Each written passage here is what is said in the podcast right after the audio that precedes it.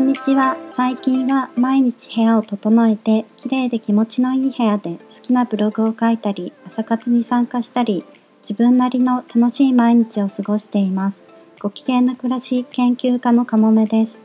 私、ここ数年は引きこもりだったんですが、去年くらいからうつの症状が良くなり、子供のためにも幼稚園のママ友を作りたいなと思うようになってきました。でも去年はコロナの自粛で保護者同士が会うことがほぼなく、ママ友を作れないまま終わりました。そして先日、幼稚園の久しぶりのイベントとなる親子遠足があり、頑張ってママ友を作るぞと思っていたところに、衝撃的な事実を初めて知ったんです。幼稚園のクラスの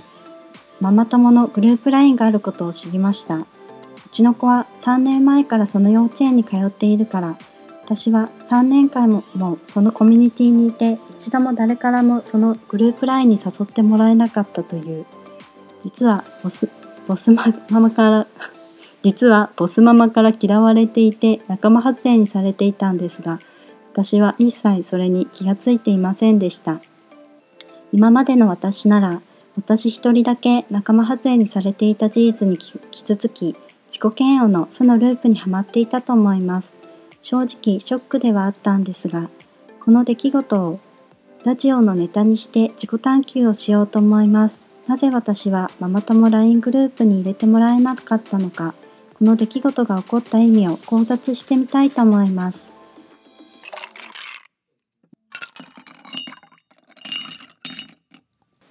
息子を幼稚園に入れた時私はすでにうつを患っていました。とても子育てができる状況ではなく2歳からつまり年少症から入れられる幼稚園があることを知って藁をもすがる気持ちで入園させました。入園式はすっぴんで髪はボサボサ家にあった服を適当に着ていきました。息子の人生初めての入園式だったのに私は着飾ることができませんでした。とても新しいママ友を作るという気持ちにはなれなかったしそんなパワーどこにもなかったんですよね。うつ病の症状の一つに人との関わりを避けるというものがあります。人と会いたくない。電話の着信が怖い。電話に出られない。メールや LINE の返信ができない。多分、うつの人はみんな抱えている悩みなのではないかなと思います。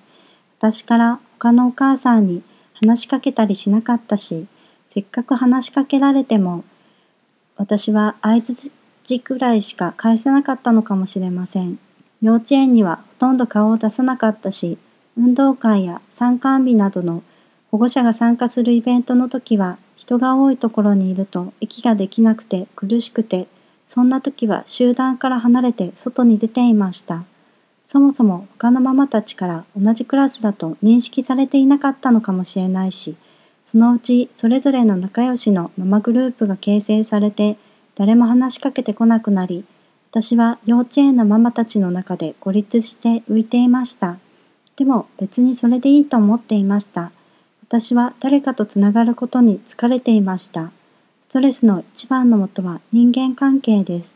もう傷つきたくなかった。当時の私は生きているだけでギリギリギリで、息子と夫以外の人間を自分の世界に入れたくなかったんですね。つまり先につながりを拒絶していたのは私なんです。そもそもボスママから無視されていることにさえ気がついていなかった。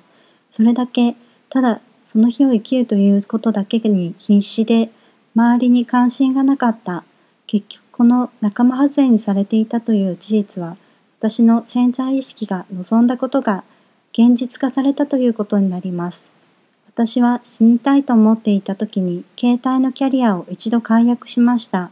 電話の着信が怖くてメールも LINE も返せなかった。未読のままの LINE やメールは1000件を超えていました。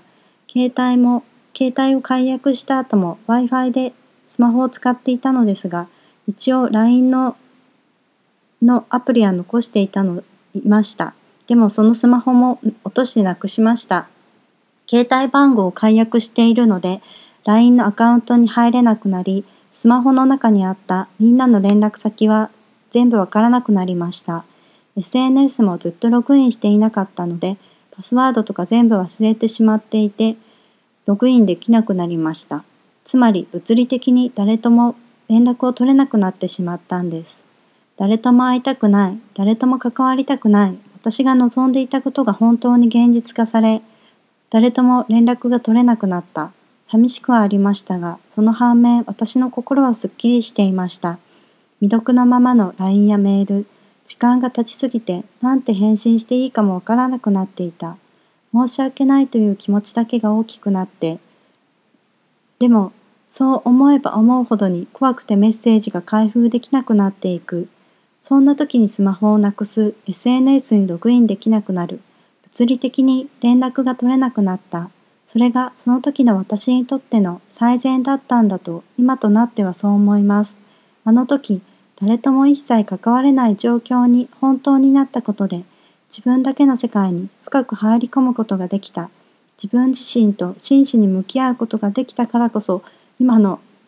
の私がいる。あんな心理状況の時にママ友 LINE グループなんて入っていたら余計病んでいたと思うから、あの時入っていなくて正直良かったと思います。どんな出来事にも意味はあるんだなと気がつきました。そして思考は現実になるを体感した出来事でもありました。とりあえず話しやすいお母さんから幼稚園の LINE グループには招待してもらえたんですが、すぐに退会させられました。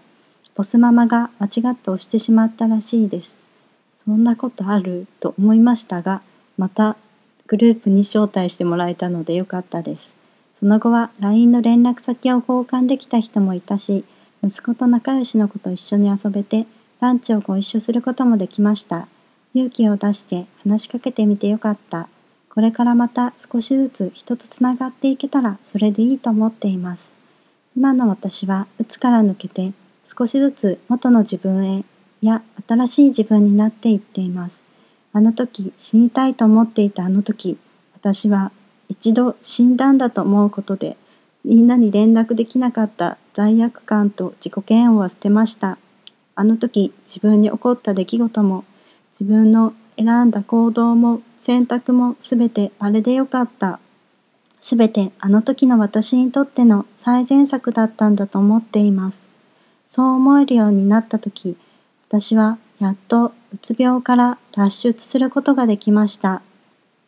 あなたの決めた選択は常に正しいです。どんな答えも自分で決めた選択だからあなたが感じたことそのままでいいです。今動き出せずにいても今はそれでいい。何もやる気になれないとしても今はそれでいい。引きこもっていて外に出られないとしても今は家の中にいていいのです。今答えを出せずにいるとしたら今はまだ答えを出せないということが今のあなたの最善なのです。